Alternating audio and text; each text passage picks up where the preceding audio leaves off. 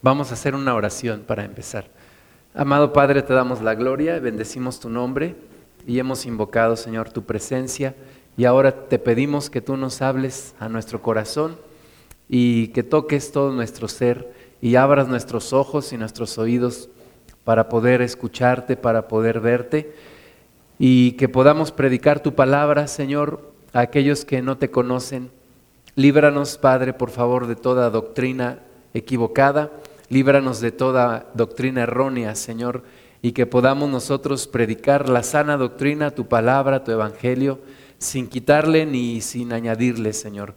Te pedimos tu presencia y tu dirección en esta mañana, tu presencia aquí con nosotros. En el nombre de Cristo Jesús. Amén. Bueno, pues vamos a ver el día de hoy una religión que puede también llamarse filosofía o doctrina, que es la de los Rosacruces. Esta semana y la próxima vamos a hablar un poquito de, sectas similares, eh, como son los Rosacruces y los masones, la próxima semana. Y recordamos que la Biblia dice que hay doctrinas de hombres y doctrinas de demonios. Y yo creo que esta es una doctrina que combina doctrina de hombres y doctrina de demonios. Eh, ¿Qué son los Rosacruces? Bueno, hay varias organizaciones que reclaman ser la verdadera secta de los Rosacruces. Y principalmente hay dos. Una eh, se llama la Orden de los Rosacruces y se hace llamar también antigua y mística Orden Rosae Crucis con las siglas AMORC, como es conocida. Y esta mm, es una de las más importantes. La segunda, bueno, esta de la, de la AMORC tiene su sede en, en San José, California. Aquí hay una, una foto del Parque Rosacruz, que está en Estados Unidos. Y la segunda es la Sociedad de los Rosacruces. Ambas eh, reclaman ser la, la única y la verdadera y son las dos principales. Y este, este grupo, esta organización tiene su origen en Europa en el año 1597, en donde se dice que un alquimista trató de crear una sociedad dedicada a las investigaciones de lo que a él le interesaba, que es el alquimismo. Y escribe lo que se conoce como la primer constitución Rosacruz en el año 1597.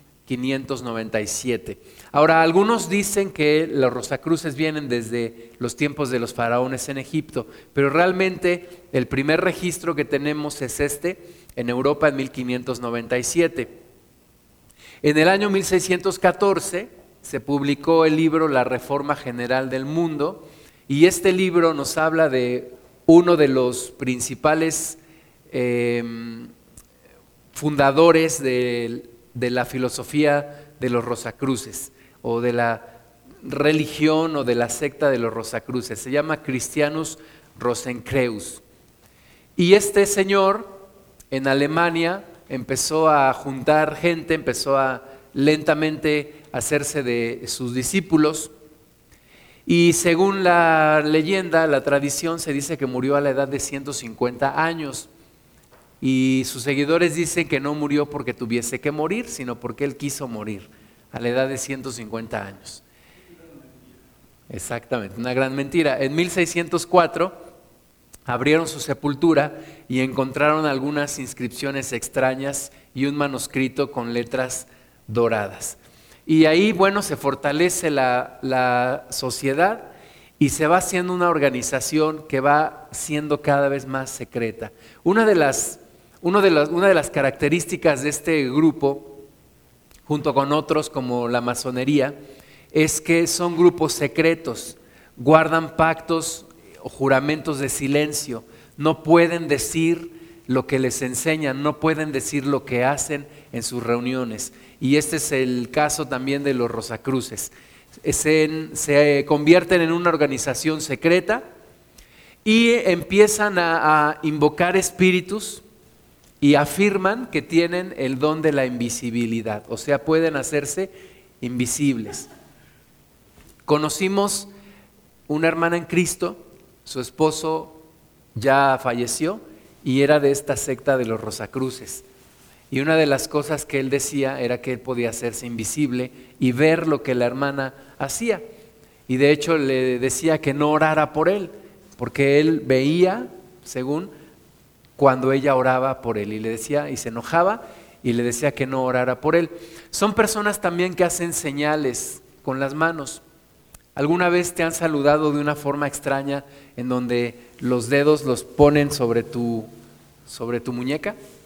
Son, son símbolos, son señales que ellos hacen con las manos y hay que reprender todo eso cuando, cuando lo vemos. Entonces, afirman que pueden invocar espíritus y que pueden hacerse invisibles. Por eso también es una, es una ramificación del espiritismo o del espiritualismo en donde hay invocaciones, en donde hay eh, demonios que entran a las personas y que se manifiestan. Ahora, según ellos, ¿cuáles son sus objetivos? Según los Rosacruces, tienen algunos objetivos. El primero, eh, bueno, ellos dicen que tienen habilidades para encontrar piedras preciosas y dicen que su finalidad es redescubrir los secretos de la ciencia. Entonces ya hablamos de secretos, de nuevo, redescubrir secretos de la ciencia, especialmente de la medicina. Y hay mucha gente que padece enfermedades y que se une a estos grupos que prometen sanidades de una forma eh, sobrenatural, de una forma milagrosa. Estos, estos, grupos sufrieron persecuciones por parte de los, de los masones, razón por la cual introdujeron también muchas costumbres y ritos masónicos en estos grupos de los Rosacruces. Se dice que tienen alrededor de 100 templos en todo el mundo y hacen un tiraje de revistas de alrededor de 2 millones, eh, difundiéndolas alrededor de todo el mundo. Y una de las cosas en las que ellos insisten es en la fraternidad universal. Entonces tenemos publicaciones de esta gente en todo el mundo. En México hay publicaciones, hay asociaciones de los Rosacruces. En selecciones salía la propaganda. Tienen símbolos, es una, una secta esotérica. El esoterismo se basa en símbolos. Tienen muchísimos símbolos, tienen la cruz, por eso algunos cristianos se confunden y piensan que ellos son también cristianos. Tienen mucho la estrella de cinco picos, que es una estrella satánica y una combinación entre, entre triángulos, cruces y, estrellas. Y hay otro hombre llamado Max Heindel que fundó la Sociedad Rosacruz, que es el segundo, la segunda organización más importante de los Rosacruces de la cual hablábamos.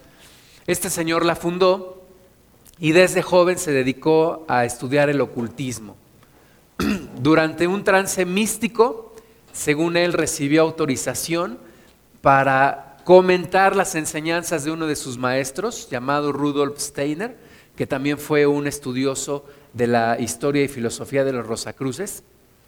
Y este señor, Max Heindel, empezó a escribir y sus libros, cuando él murió, su viuda se dedicó a publicarlos, ellos tuvieron imprenta y de manera que pudieron publicar sus libros y enviarlos prácticamente a todo el mundo. Em, regresamos a la otra organización, la AMORC o Antigua y Mística Orden Rosacrucis. Y ellos dicen que tienen también algunos propósitos. El primero es descubrir los secretos del ser. Cuando ya te empiezan a hablar de los secretos y de lo oculto, ahí se tienen que prender tus antenitas de vinil para detectar la presencia del enemigo, ¿verdad? Porque no es posible que empiecen a hablar de secretos y de ocultismo. Hay algo en donde ya no nos, ya no nos cuadra, ¿verdad? El, ocultismo, secretos del ser, dice la dualidad del yo, el conocimiento intuitivo, estos se basan mucho en la intuición, eh, más allá de los cinco sentidos, el conocimiento más allá de los cinco sentidos. El conocimiento de las leyes de la naturaleza, la conciencia cósmica y una existencia más plena. Son personas que dicen que pueden levitar, que pueden sacar su alma de su cuerpo, que pueden viajar eh, con su alma kilómetros y kilómetros de distancia. Eh, son personas que se creen muy intelectuales, que piensan que todo lo saben, ¿verdad? No hay tema que los rosacruces no, no sepan o que no puedan explicar.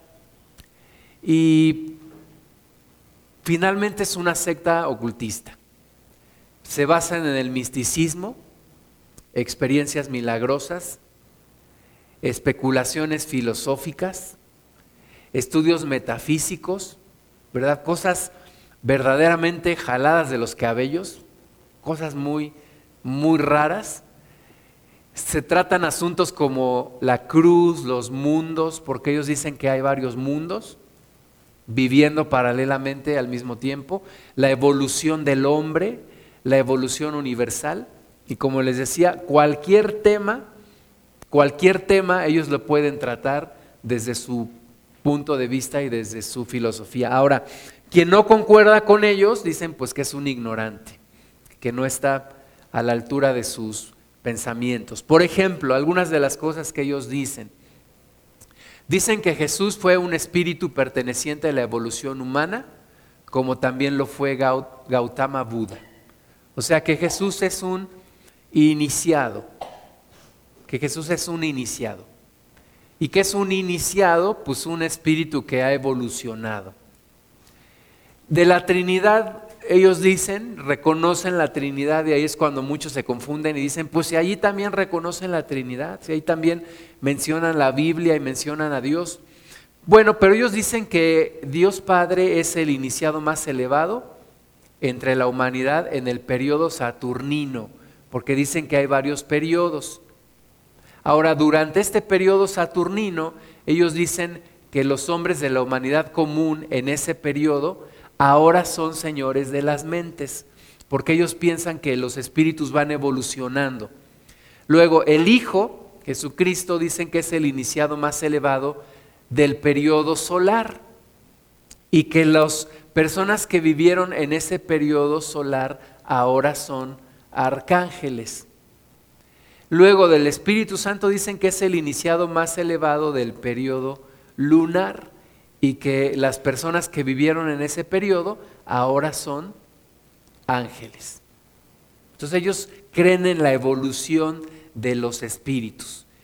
Y finalmente ellos dicen pues que el hombre es un ser divino, que hay un progreso interminable pues somos divinos como nuestro Padre del cielo y no puede haber limitaciones.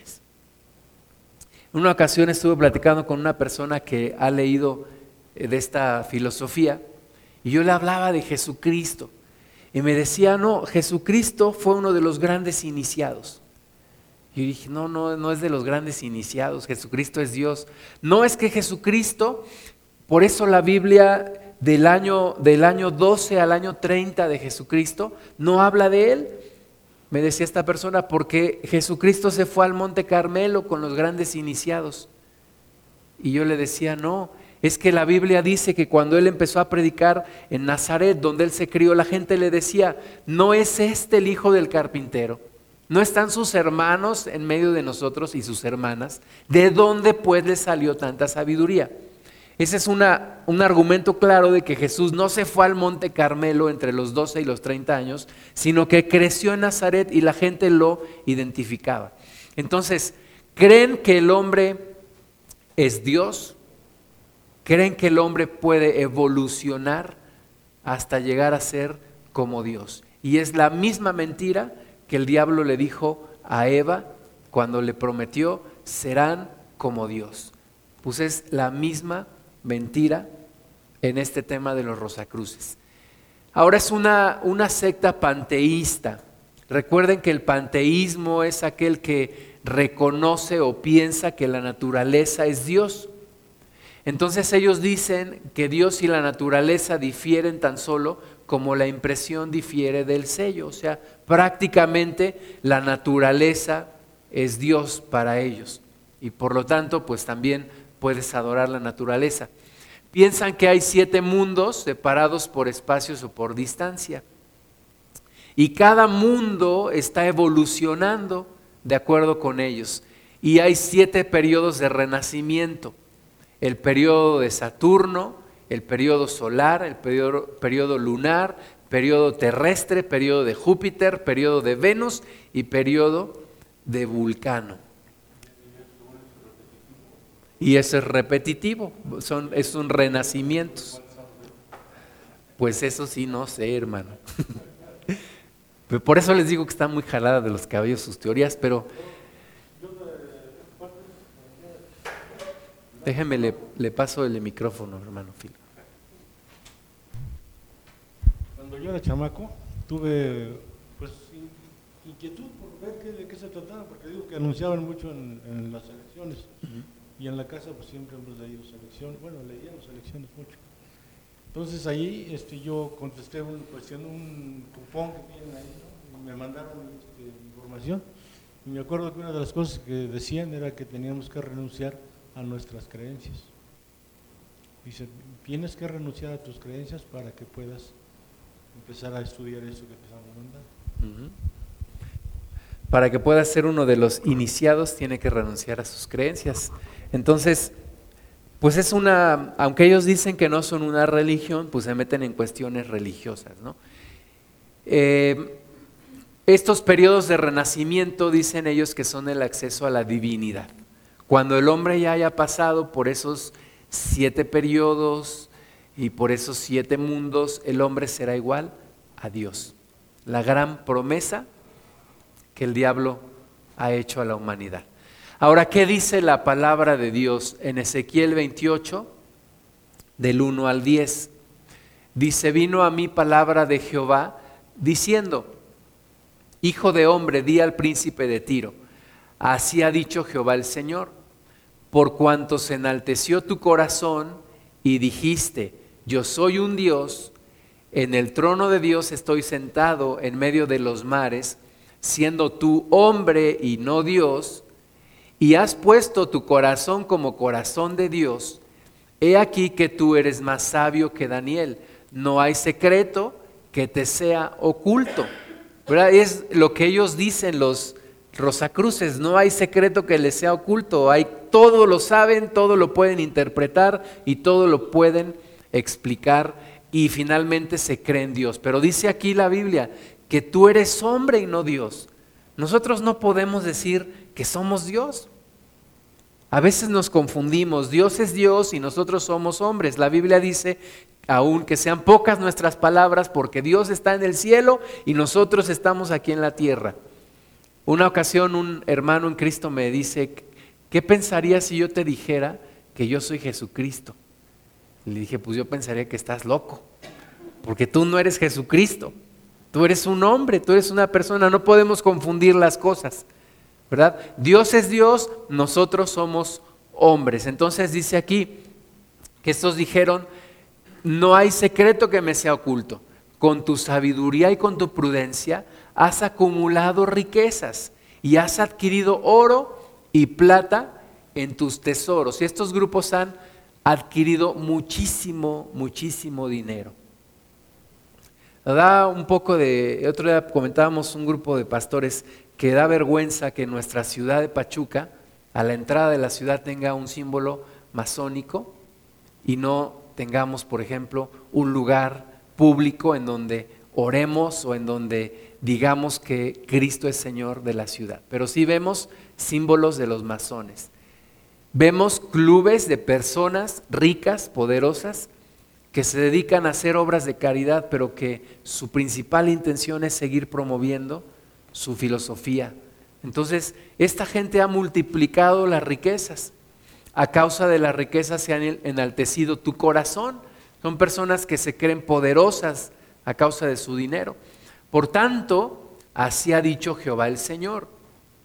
Por cuanto pusiste tu corazón como corazón de Dios, Por tanto, he aquí yo traigo sobre ti extranjeros, los fuertes de las naciones, que desenvainarán sus espadas contra la hermosura de tu sabiduría y mancharán tu esplendor.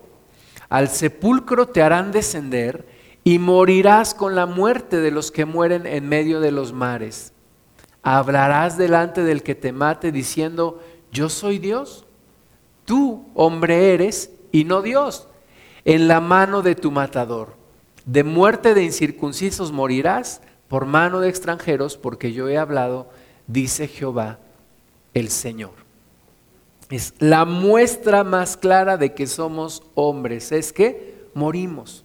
Todos vamos a morir y los que esperamos en Cristo vamos a resucitar. Pero tenemos que pasar por ese proceso. Entonces, nadie puede decir que es Dios. Ahora hay un, libro, un libro cristiano, que dice el poder de yo soy. Y habla un poquito mezclado con este tipo de filosofías y dice yo soy, yo soy, yo soy salud, yo soy riqueza, ¿verdad? Y es como querer decir que yo soy, pero sabemos que el atributo yo soy es de Dios, no es nuestro. No, yo no soy. Dios es, pero yo no soy. Pero conozco a yo soy, conozco a Dios. Estoy cantinfleando mucho, pero Dios es el yo soy. Exactamente. Es el yo soy. A ese es el Dios al que nosotros adoramos. Primera Timoteo 4.1. Pero el Espíritu dice claramente que en los postreros tiempos algunos apostatarán de la fe, escuchando a espíritus engañadores y a doctrinas de demonios. Son doctrinas de demonios, son espíritus engañadores que buscan seducir, que buscan anclar, engañar a las personas que en búsqueda de, una, de un conocimiento y de una filosofía, pues caen en este tipo de cosas. Segunda de Timoteo 4 del 1 al 5 dice, te encarezco delante de Dios y del Señor Jesucristo, que juzgará a los vivos y a los muertos en su manifestación y en su reino, que prediques la palabra, que instes a tiempo y fuera de tiempo, redarguye, reprende, exhorta con toda paciencia y doctrina, porque vendrá tiempo cuando no sufrirán la sana doctrina, sino que teniendo comezón de oír, se amontonarán maestros conforme a sus propias concupiscencias y apartarán de la verdad el oído y se volverán a las fábulas. Pero tú sé sobrio en todo, soporta las aflicciones, a sobra de evangelista, cumple tu ministerio. Y como decía mi hermano, hay mucha, mucha literatura de esto. La gente se está dejando engañar por todo esto. Personas aún en los pueblitos, en las rancherías que leen todo este tipo de revistas, selecciones y libros de metafísica y publicaciones de esta gente, se dejan engañar. ¿Cuál es el problema? Que esta gente no ha leído la Biblia y empieza a creer todo lo que dicen los libros y estas publicaciones. Y luego, cuando les predicas la palabra, pues ya traen un montón de telarañas en la mente, ¿verdad? Que, que se han construido con esta filosofía. Colosenses 2 del 20 al 23.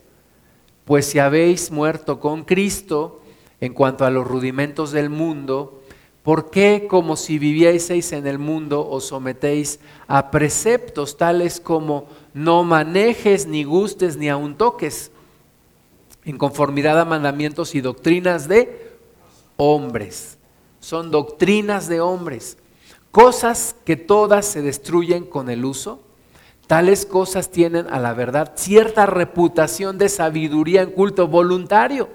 ¿Verdad? Esto es lo que te ofrecen estos grupos. Vas a ser un sabio, vas a ser una persona sabia. Y es lo mismo que el diablo le prometió a Eva. Vas a ser como Dios, vas a conocer, vas a conocer el bien y el mal. Y es lo que te ofrecen estos grupos, conocimiento, sabiduría, riquezas, y llenan el ego de las personas. Dice, en humildad y en duro trato del cuerpo, pero no tienen valor alguno contra los apetitos de la carne. Finalmente es gente que vive en la inmoralidad muchas veces y que muestran, como dice el Señor Jesucristo, sus frutos. Por sus frutos los conocerás. Escuché de un hombre que se metió mucho en esto y que decía que podía desdoblarse, o sea, podía sacar su alma de su cuerpo y, y luego instruyó a otros y es complicado luego predicarle a esta gente y hay que orar por ellos, orar muchísimo por estas personas. El esposo de una hermana en Cristo que les comentaba, pues casi yo espero que antes de su muerte se haya podido arrepentir porque era una persona aferrada a, todo esto, que se molestaba cuando le predicaban la palabra la esposa de este varón una mujer de oración, una mujer intercesora, y él continuamente peleando espiritualmente contra ella. Y finalmente cayó en cama y murió. Entonces, no hay esperanza en estas filosofías, no hay esperanza en estos grupos. Tenemos que predicarles de Cristo, necesitan de Cristo, porque Cristo es el único camino a la salvación. Entonces hay que, como decía primera de Timoteo 4.1, hay que hacer eh, obra de evangelista porque mucha gente está escuchando estas doctrinas, muchos apostatan de la fe. Es necesario, como dice 2 de Timoteo 4, que prediquemos con paciencia, con doctrina, redargullamos, oremos. Hay muchas personas que se amontonan porque tienen comezón de oír, conforme a sus propias concupiscencias, conforme a su propio ego. Eh, dicen, no, el cristianismo es para los ignorantes, es para los débiles, yo quiero algo de mi categoría, yo quiero ser sabio, yo quiero tener conocimiento. Pero nosotros tenemos que predicar la palabra y hacerles que que escuchen la sana doctrina. La doctrina de Jesucristo es algo sencillo, no es algo complicado, no es algo rebuscado. Y cuando lo hablamos, el Espíritu de Dios nos habla al corazón y nos confirma también. Tenemos que predicarla, la palabra de Dios. Se mueve mucha gente en este tipo de cosas, gente, gente intelectual, gente universitaria, eh, gente en las empresas, en el gobierno. Y bueno, la próxima semana vamos a hablar un poco más de un grupo muy similar que es el de los masones.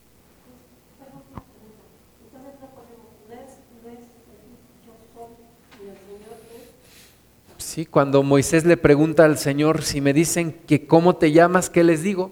Y él, eh, el Señor le dijo, diles que yo soy. Entonces, si Él es, pues yo ya no puedo ser, ¿verdad?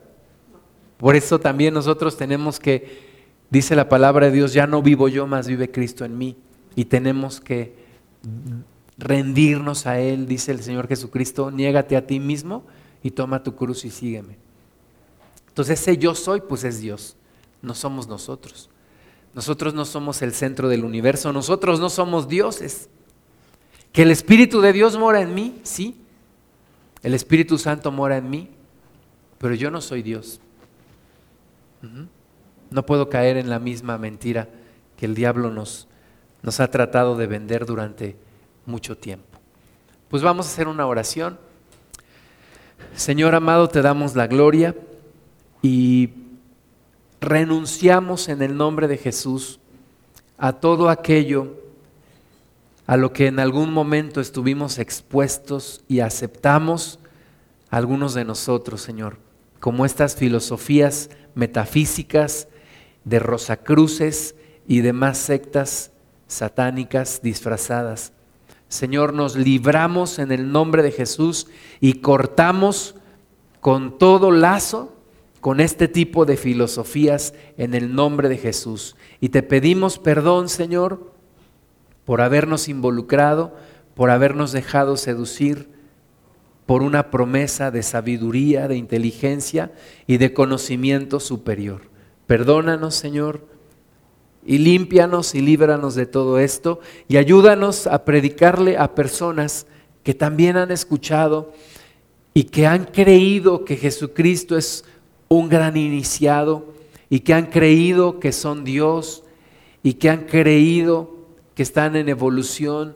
Señor, Ayúdanos a hablarles a estas personas y que todo argumento que se levanta en contra del conocimiento de Dios sea derribado en el nombre de Cristo Jesús.